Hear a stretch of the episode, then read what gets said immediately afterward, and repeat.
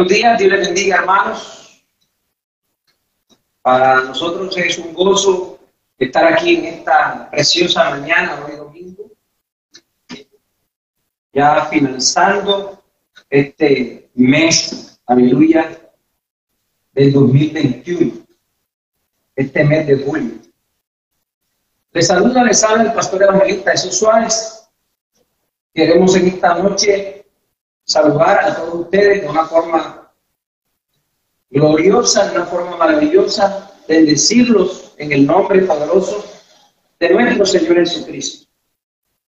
Queremos también, bendito sea el nombre del Señor, eh, declararles que no estamos utilizando el sonido completamente porque tenemos eh, un pésame muy cerca de nuestra, de nuestra casa, de nuestro hogar, el lugar de oración. Aquí en el barrio de Jerusalén, en la calle 22 número 50, en la ciudad de Planeta Rico. Vamos a estar hablando en esta mañana por todo lo que está aconteciendo en, en, este país. Vamos a estar orando por todo lo que está aconteciendo en nuestro municipio y todo lo que está aconteciendo en nuestro hogar. Es una cadena que todo lo que está macroeconómicamente hablando, socialmente hablando, influye en lo microeconómico o lo microsocial. Pero dice la palabra de Dios que Dios tiene el control absoluto de todas las cosas. Y Dios hace salir el sol sobre buenos y malos. Es decir, que Dios es bueno. Es decir, que Dios es maravilloso, eterno y poderoso, santo y sublime es su nombre. Por eso les invito a orar en esta mañana. Vamos a orar en el nombre de nuestro Señor Jesucristo al Padre Celestial bajo la unción del Espíritu Santo, el Consolador. Padre, te damos gracias en esta hora. Señor, bendecimos tu nombre. Queremos en esta hora exaltarte, adorarte, glorificarte y presentar nuestra ofrenda de alabanza delante de ti, Señor. Queremos en esta mañana reconocer tu poder, tu señorío, tu majestad, tu gloria. Todo, mi Señor, lo que es, porque tu palabra dice, Señor, que tú eres desde el principio, que eres el principio y el fin, el primero y el último. Gracias Dios por esta preciosa mañana, gracias por hacer llover sobre la tierra. Gracias porque los frutos de la tierra pueden, Señor, recibir la hidratación necesaria para poder dar, Señor, al hombre el alimento, el sustento de cada día. Padre, gracias por tu presencia, gracias por tu amor, gracias, amado Dios, por tu misericordia y tu bondad. Hoy venimos ante ti, nos presentamos delante de ti con un corazón sencillo, humilde, sincero. Porque queremos decir, Señor, que como el salmista decía, la hierba del campo por la mañana brota, pero por la tarde se seca, porque el sol la hace secado. Así es el ser humano, Señor. Tenemos los años contados, Padre. Por eso quita de nosotros toda vanidad, toda vanagloria, toda altivez, todo orgullo. Y te pedimos, Dios, la humildad de nuestro Señor Jesucristo, el cual le dijo a sus discípulos ser mansos y humildes de corazón. Ayúdanos, amado Espíritu Santo, a tener esa mansedumbre y tener dominada las obras de la carne. Gracias, Señor, por tu presencia.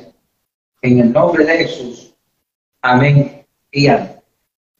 Salmo 79. Aquí hay un título que dice Lamento por la destrucción de Jerusalén. Salmo de Asaf. Y dice la escritura de la siguiente manera. Oh Dios, vinieron las naciones a tu heredad, han profanado tu santo templo, redujeron a Jerusalén escombros, dieron los cuerpos de tus siervos por comida a las aves de los cielos, la carne de tus santos a las bestias de la tierra. Derramaron su sangre como agua en los alrededores de Jerusalén, y no hubo quien nos enterrase. Somos afrentados en nuestros vecinos, escarnecidos y burlados de los que están en nuestro alrededor. ¿Hasta cuándo, oh Jehová, estarás airado para siempre? ¿Arderá como fuego tu cielo? Derrama tu ira sobre las naciones que no te conocen y sobre los reinos que invocan tu nombre, porque han consumido Jacob y su morada han asolado. No recuerdes contra nosotros las iniquidades de nuestro antepasado. Venga pronto tus misericordias a encontrarnos, porque estamos muy abatidos. Ayúdanos, oh Dios, de nuestra salvación por la gloria de tu nombre y líbranos y perdona nuestros pecados por amor de tu nombre. Amén. Hemos leído el Salmo 79, desde el verso 1 hasta el verso 9. Hay un clamor de un salmista que no es David, que es Asaf, y que dice a Dios Padre, a Dios Hijo y al Dios Espíritu Santo. Ayúdanos, oh Dios, de nuestra salvación por la gloria de tu nombre. Como cristianos, como creyentes, conocemos el Dios de Abraham, el Dios de Isaac, el Dios de Jacob, el Dios de toda la tierra, el cual nos ha empoderado a través de la preciosa sangre de nuestro Señor Jesucristo el igual nos ha constituido como reyes y sacerdotes, y por eso en esta mañana estamos aquí para hablar la verdad, para andar a conocer las buenas nuevas de salvación. Porque para eso vino Cristo a deshacer las obras del diablo. Y nosotros estamos aquí para adorar al Rey de Reyes, al Señor de Señores, a Jesús. Aleluya bajo la unción, bajo la guianza del Espíritu Santo de Dios. Y en esta mañana podemos decir, aleluya, que Colombia se encuentra en una encrucijada y este santo está apropiado para pedir ayuda, socorro al Dios Todopoderoso, que nos libre, que nos libre del tormento aleluya, de ver a personas, amigos, vecinos, conocidos, adoloridos por la situación que está sucediendo, por el derramamiento de sangre, aleluya, gloria al Señor, porque entonces entendemos que el salmista tiene razón y que el salmista clame a Dios, porque alejado de Cristo nada podemos hacer. Gloria al Señor. Alejado de Él nada podemos hacer. Vamos, hermanos, amigos, a adorar a Dios en esta mañana y voy a pedirles, aleluya, que tengamos un corazón dispuesto para adorar Aleluya, gloria a Jesús. Gloria a Dios. Le damos la gloria, Señor. Le damos la honra nuestro Rey, Señor. Quiero levantar a mis manos, maravilloso Jesús milagros, Señor. Llena este lugar de tu presencia y al descender tu poder a los que estamos aquí. Creo en ti, Jesús, en lo que harás en mí. En ti, Jesús, en lo que en mí, en mí, en mí. Vamos a decirle todos, recibe toda recibe toda la honra, precioso Hijo de Dios. Recibe toda la toda la honra, precioso Hijo de Dios. Quiero levantar a ti mis manos, maravilloso Jesús, milagroso Señor.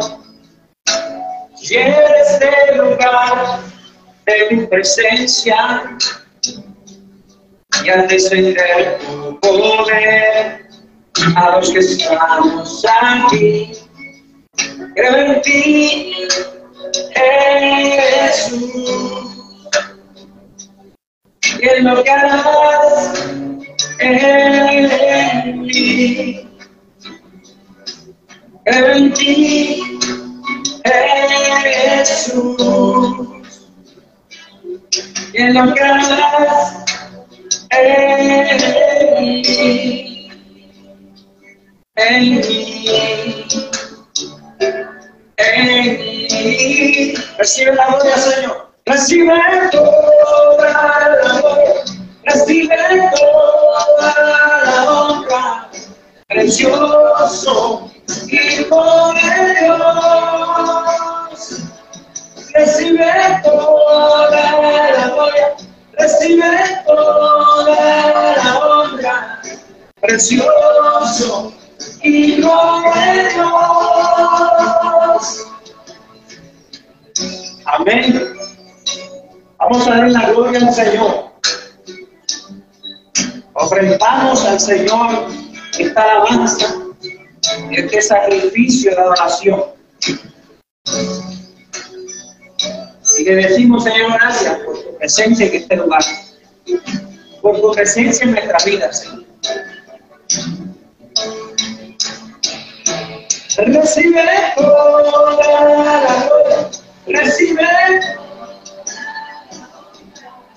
precioso Hijo de Dios. Recibe toda la gloria, recibe toda la honra, precioso Hijo de Dios. Recibe, recibe, precioso Hijo de Dios.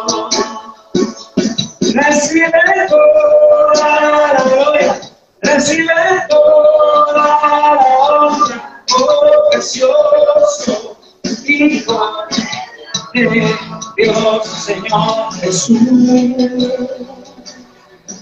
Recibe, recibe a Jesús. Es para ti, mi Cristo. Recibe Señor. Toda la gloria, recibe toda la honra. Precioso de Dios.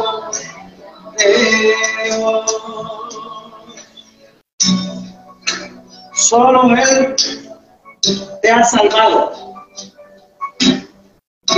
Solo Él te ha llamado. Solo Él, aleluya, ha derramado su sangre por ti para que hoy le puedas adorar en espíritu y en verdad. Y por eso en esta mañana vamos a pasar a otra parte, aleluya, de este servicio, que es la palabra del Señor. Gloria a Dios. Aleluya. Vamos a pasar inmediatamente al mensaje que tenemos para todos ustedes en esta mañana. Vamos desde ya a dar el título del mensaje. Aleluya. Gloria a Jesús. ¿Qué es la ofrenda? ¿Y qué tiene que ver con la oración?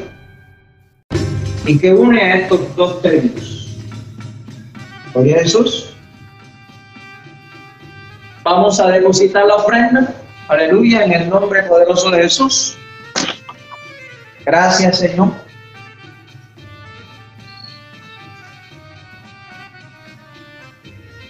Cuando adoramos, hermano, entregamos toda nuestra vida a Dios. Y el canto, como lo hemos hecho, no es la única manera de adorar a Dios. Presentar una ofrenda al altar, en el alfolí, en la canasta de la ofrenda tampoco es la única manera de adorar a Dios. Por eso les digo que la diferencia entre adorar y ofrendar es clara. Se puede adorar a Dios sin ofrendar dinero, pero no se puede ofrendar dinero sin adorar a Dios. Ya le explico. La ofrenda del dar o la doctrina de verdad es una doctrina. Amén. Usted y yo podemos dar dinero a quien nos plazca. Eso es, eso no es pecado. Lo que es pecado es para qué se utiliza ese dinero. Si es para el bien, pues para el mal. ¿Y de dónde viene ese dinero si viene de algo ilícito o de un negocio ilícito? Y esa legalidad debe ser aprobada por Dios, no por los hombres. El Señor dice en su palabra, hay aquello que lo bueno le dice el malo y lo malo le dice el bueno. Eso está en el libro de Isaías, capítulo 5, verso 20. Voy a leerlo para ustedes. Hay de lo que a lo malo dicen bueno y a lo bueno dice malo. Hay, aleluya, de aquellos que hacen de la luz tiniebla y de las tinieblas luz, que ponen lo amargo por dulce y lo dulce por amargo. Hay de los sabios en sus propios ojos y de los que son prudentes delante de sí mismos. Hay de los que son valientes para beber vino y hombres fuertes para mezclar bebidas. Lo que justifican al impío mediante fue hecho y al justo quita su derecho.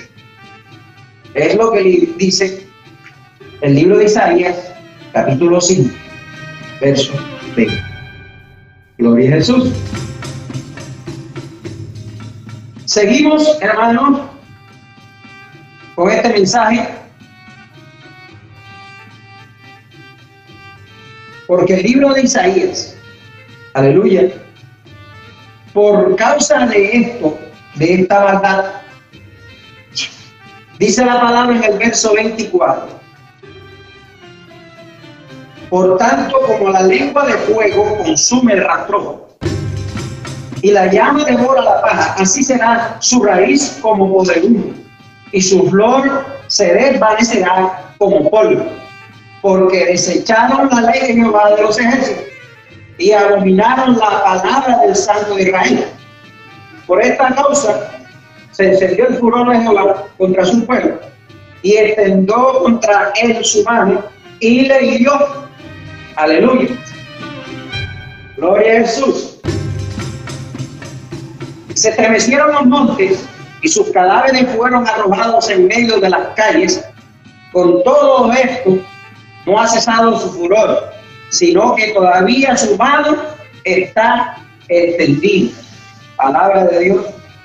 Isaías capítulo 5, usted lo puede leer, lo puede meditar, lo puede estudiar en su casa, en el lugar de su estudio, en su lugar de su devocional. Y aquí seguimos adelante, porque esta palabra que hemos leído es la que nos da temor. Y que temor es tener respeto y valorar, valorar la ley, la palabra de Dios. Y tenerla, ¿por qué? Por justicia, por lumbrera a nuestros ojos, a nuestro camino. Si usted desprecia la palabra, lo que dice la escritura, entonces usted está despreciando el mismo Dios. ¿Está escuchando? Usted no está despreciando al predicador, al evangelista, al maestro, está despreciando al Señor. Porque la palabra que se lee, aleluya, fue inspirada por Dios y fue escrita por los hombres usados por Dios. Y esta es la palabra que da temor. La que nos pone diferencia en qué debemos hacer y qué no debemos hacer. Y no confundir lo bueno con lo malo y lo malo con lo bueno. Porque entonces viene la vida de Dios sobre los hijos de Dios. Aleluya. Según la palabra de Dios, no según la ley, lo que el hombre cree, porque yo me puedo poner de acuerdo con usted para hacer lo bueno. Pero sin aprobación de Dios es malo. ¿Me está entendiendo? La ofrenda que voy a poner en el altar, en el alfolí, en la canasta de las ofrendas, debe estar aprobada por Dios para ser aceptada por Él.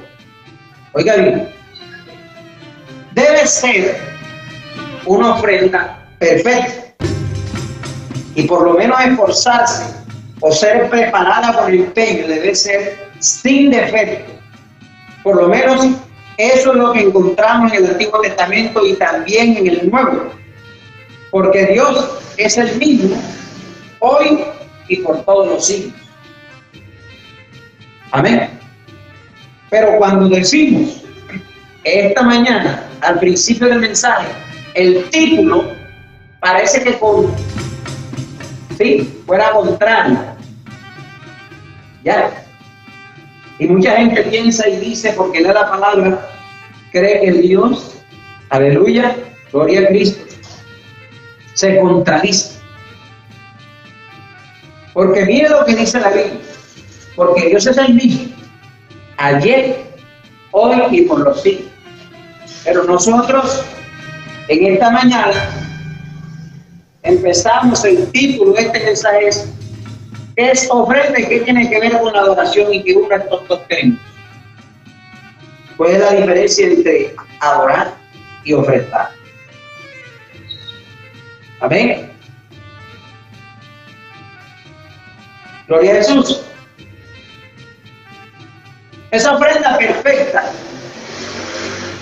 Ya vivimos que debe ser perfecta o debe ser tratada de estar, de ser perfeccionada. Amén. Vamos para entender la ofrenda. Unas citas bíblicas. En Génesis capítulo 3, verso 21. La palabra dice que Jehová Dios, el Elohim, hizo al hombre y a su mujer túnicas de piedra y los vistió.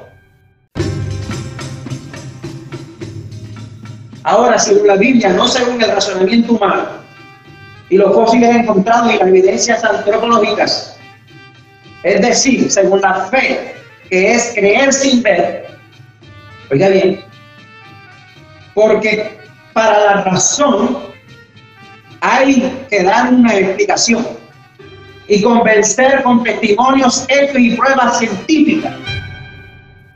Y a eso lo llamamos los evangélicos incredulidad.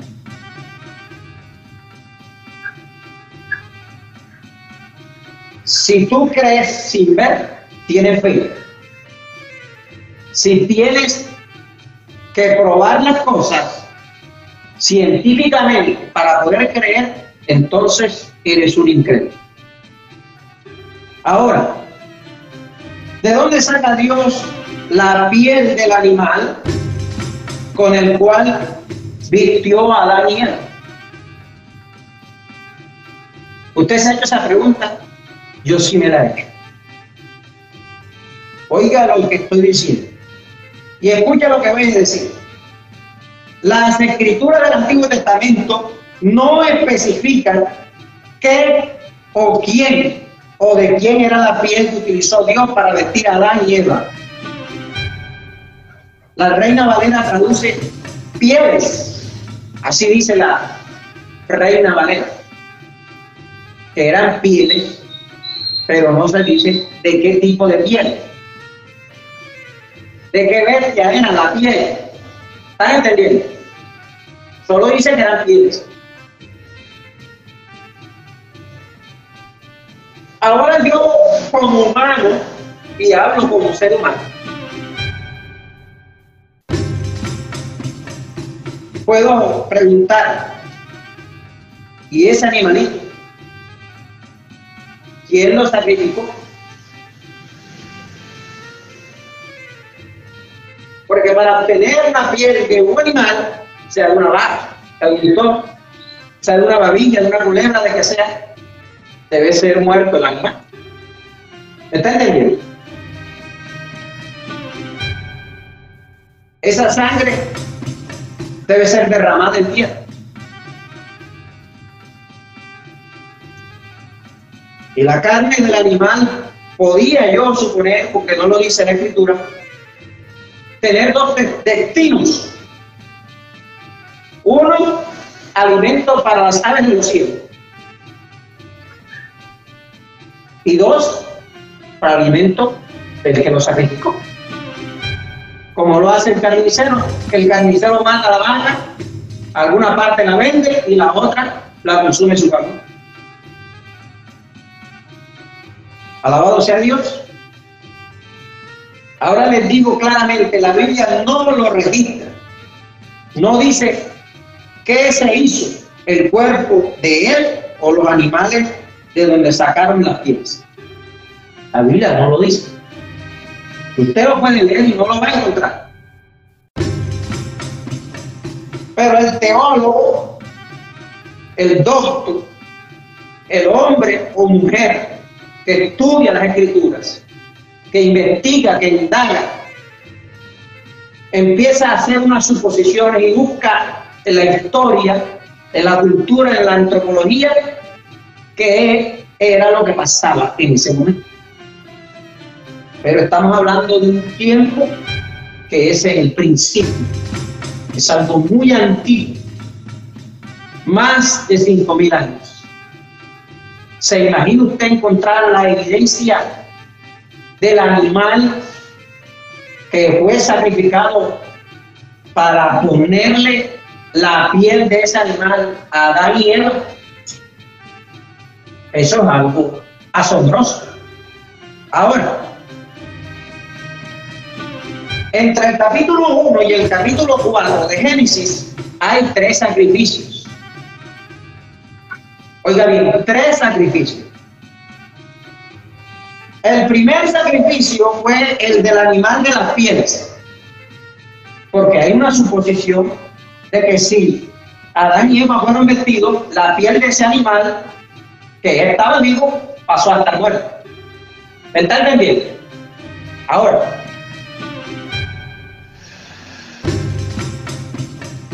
en ese capítulo 3, verso 21, la segunda ofrenda que encontramos entre el capítulo 1 y el versículo 4 es la ofrenda de Abel. Amén. La ofrenda de Abel. Génesis 4, 4. Ahí lo pueden encontrar. Y la tercera ofrenda que vemos en el desde el capítulo 1 de Génesis hasta el capítulo 3, eh, sacrificio, perdón, la muerte de Abel por su hermano Caín en Génesis 4, capítulo 8.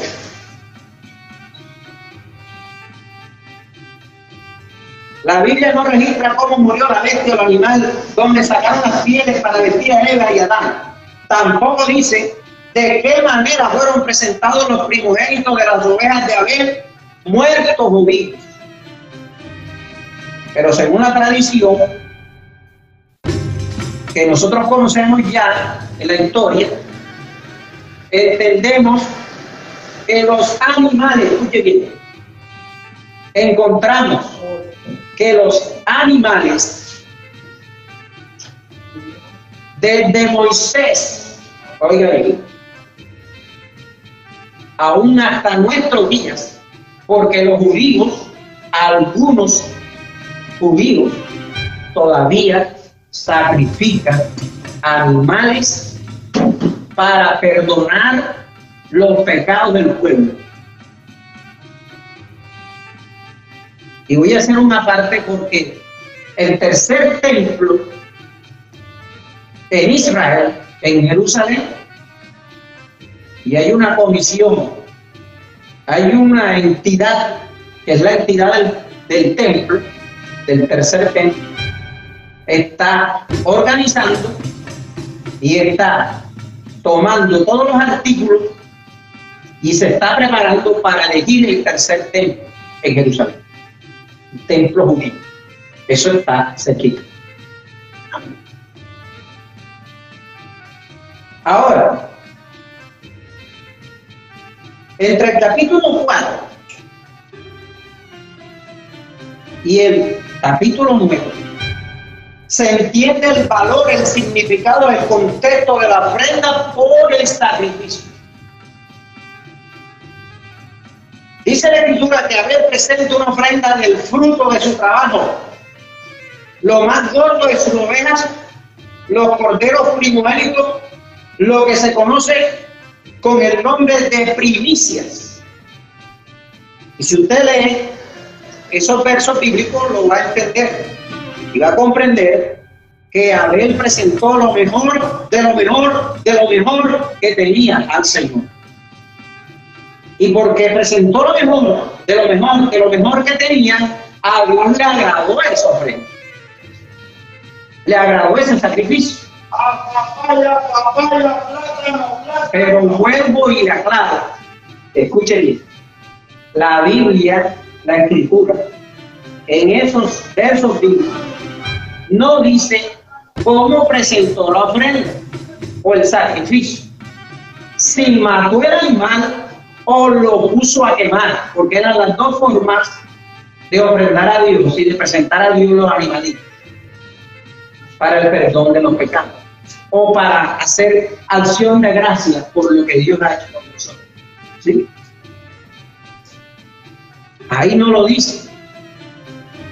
Pero lo que sí dice es que Abel presentó lo mejor de lo que tenía y lo mejor de lo que tenía eran los primogénitos de las ovejas, lo más gordito. Lo que dijimos al principio, lo perfecto. Y por eso dijimos que la ofrenda que traemos a Dios, sea de alabanza, o sea de dinero, o sea de cualquier cosa que podamos decir, porque nosotros entendemos que no solamente agradamos a Dios con nuestra ofrenda de dinero. ¿Sí? Como se nos ha querido enseñar en muchas doctrinas actuales, que nosotros agradamos a Dios únicamente con la plata. Y no es así. Y que si nosotros no damos plata, entonces estamos malditos. Y eso no es así. Porque hay personas que agradan a Dios y hacen más de la voluntad de Dios y es posible que no den un centavo. ¿Se da cuenta? Pero eso no lo determina el predicador. Eso lo determina Dios que ve la actitud del corazón del ser humano. El hombre, el predicador, el evangelista no puede juzgar eso. Porque no tiene la lechuga de conocer que hay dentro de aquí, el único que está es el Espíritu Santo. Ahora, aleluya. para entender la muerte o sacrificio con derramamiento de sangre, tenemos que ver el significado que le da Pablo a las escrituras. Oiga bien, Hebreos capítulo 9, verso 22. Según la ley, casi todo es purificado con sangre. Y sin derramamiento de sangre no hay perdón. Hebreos capítulo 9, verso 22. Oiga bien, Hebreos 9, 22. Voy a repetir el verso bíblico. Y según la ley, casi todo es purificado con sangre, y sin derramamiento de sangre no hay perdón. ¿Vio? ¿Lo dice o lo dice?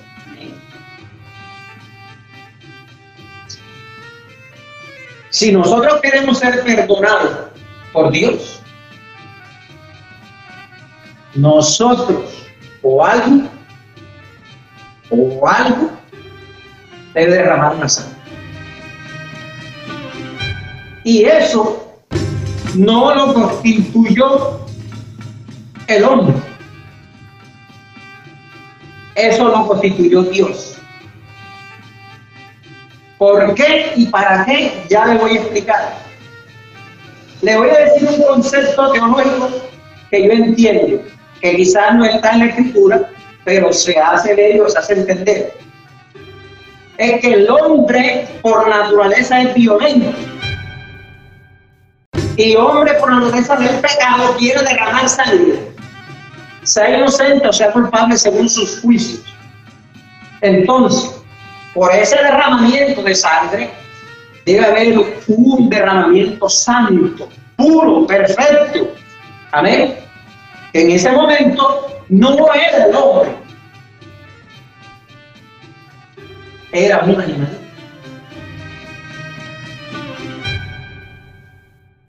Ahora dice así. En el verso 28 del mismo libro o carta de los Hebreos, capítulo 9, ahí aclara la aparición del sacrificio perfecto, el cual es Cristo. Dice aquí, así también Cristo fue ofrecido una sola vez para llevar los pecados de muchos y aparecerá por segunda vez sin relación con el pecado para salvar a los que lo esperan. Amén. Amén. Amén. Si fue o se ofreció para llevar los pecados de muchos, entonces es una y Jesús no puso un solo centavo puso lo más precioso que tenía, su propia vida. Y hablamos del sacrificio perfecto, de lo perfecto que nosotros debemos dar a Dios, ¿sí? en nuestra propia vida, en sacrificio vivo, agradable y perfecto.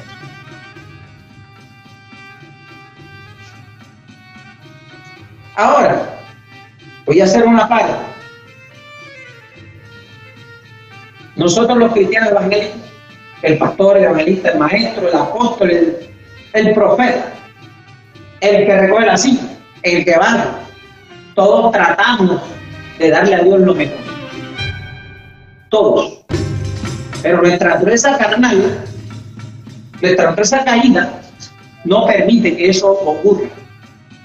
Pero muchas veces Dios acepta nuestra oración, a pesar de nuestros errores y nuestros defectos, porque Dios es amor.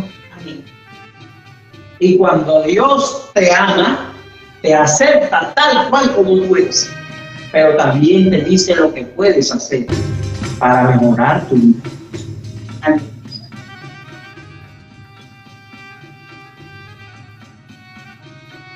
Ahora, la ofrenda también fue presentada por Abel.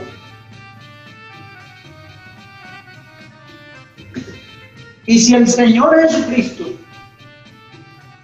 la sangre de Cristo fue derramada por el perdón de nuestros pecados, es porque la ofrenda tiene sentido o mejor.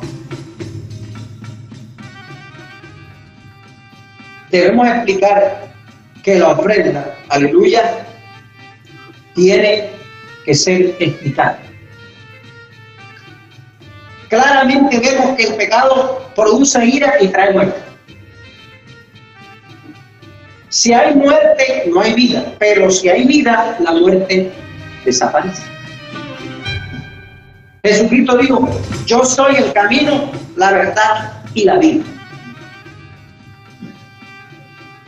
El árbol que estaba en el huerto, que producía su fruto para alimentar al hombre y darle eternidad, era el árbol de la vida, el cual es Cristo. No es que Jesús sea un árbol, literalmente, sino que se compara con un árbol como aquel que da vida a otro con sus frutos. Porque usted, cuando usted arranca la yuca de la tierra, usted la pone a cocinar, es un fruto de la tierra, y usted se come y da su vida a su cuerpo, ¿cierto? Así Cristo da vida a su espíritu. Amén. Y da vida a su eternidad. Aleluya. Ahora, la desobediencia de Adán y Eva de comer del árbol de la ciencia del bien y el mal produjo muerte espiritual y física a los dos. La palabra del Señor dice que la muerte entró al mundo a través del pecado. Romanos 5, capítulo 2 y 21. Leo para usted. Por tanto, como el pecado entró en el mundo por un hombre, y por el pecado la muerte. Así la muerte pasó a todos los hombres, por cuanto todos pecaron. Y ahora, si Adán pecó por complacer a Eva, Eva debía morir por complacer a la serpiente. Y la serpiente entonces... Escucha bien.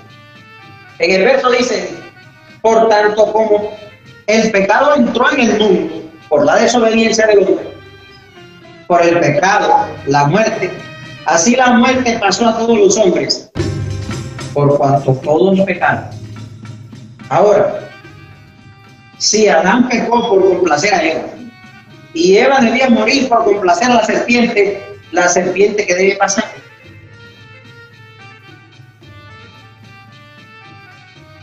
Porque al incitar o tentar al hombre a desobedecer a Dios, la ira de Dios vino sobre.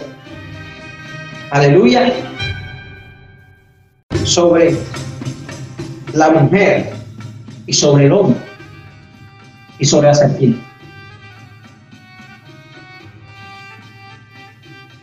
Y Dios dio la sentencia de maldición a la serpiente. Y dice el Señor en la escritura, maldita serás a la serpiente. Entre todas las bestias del campo y entre todos los animales del campo, sobre tu pecho andarás y polvo comerás todos los días. Y ya sabemos que la serpiente tipifica o simboliza el mal. ¿Sí? Y lo comparan la escritura con Satanás, el que desobedeció a Dios en su trono.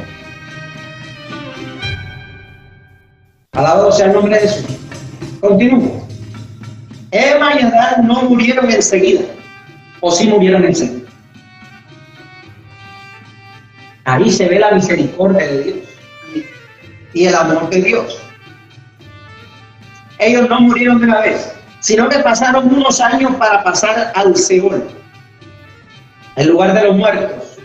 Y la serpiente llamada Diablo Satanás sería quemada por siempre y no tentaría más al hombre. ¿Y eso dónde está, Señor Jesús? Aquí en Apocalipsis 20, 10, 15. La palabra del Señor dice, y el diablo que los engañaba fue lanzado al lago de fuego y azufre, donde estaba la bestia y el falso profeta, y serán atormentados día y noche por los siglos de los siglos. Adelante. La Biblia dice que el diablo que los engañaba fue lanzado al lago de fuego y azufre donde estaba la bestia y el falso profeta, y serán atormentados día y noche por los siglos y los siglos. Apocalipsis 20, 10, 15. Yo dije que Dios es el mismo, ayer, hoy Son las 9.46 minutos, y cuando nosotros le damos el tiempo a Dios, Él se glorifica. Amén. Y espero que este mensaje les haya servido para entender y comprender qué es adorar y ofrendar a Dios. Y la conclusión de este mensaje, porque este mensaje continúa el próximo domingo, porque todavía nos queda una parte, porque esta es la primera parte de este mensaje de la presentación de la ofrenda y del sacrificio. Saber y entender que es una ofrenda que es un sacrificio. Amén y que hay diferentes tipos de sacrificios. Y no solamente la ofrenda de dinero le agrada a Dios. ¿Correcto? Gloria a Jesús. Entonces vamos, hermanos y hermanas, a orar al Señor para que en esta mañana nos continúe diciendo. Y esperamos el próximo mensaje, el próximo domingo será de mucha bendición para todos. Vamos a ponernos en pie. Dios bendiga.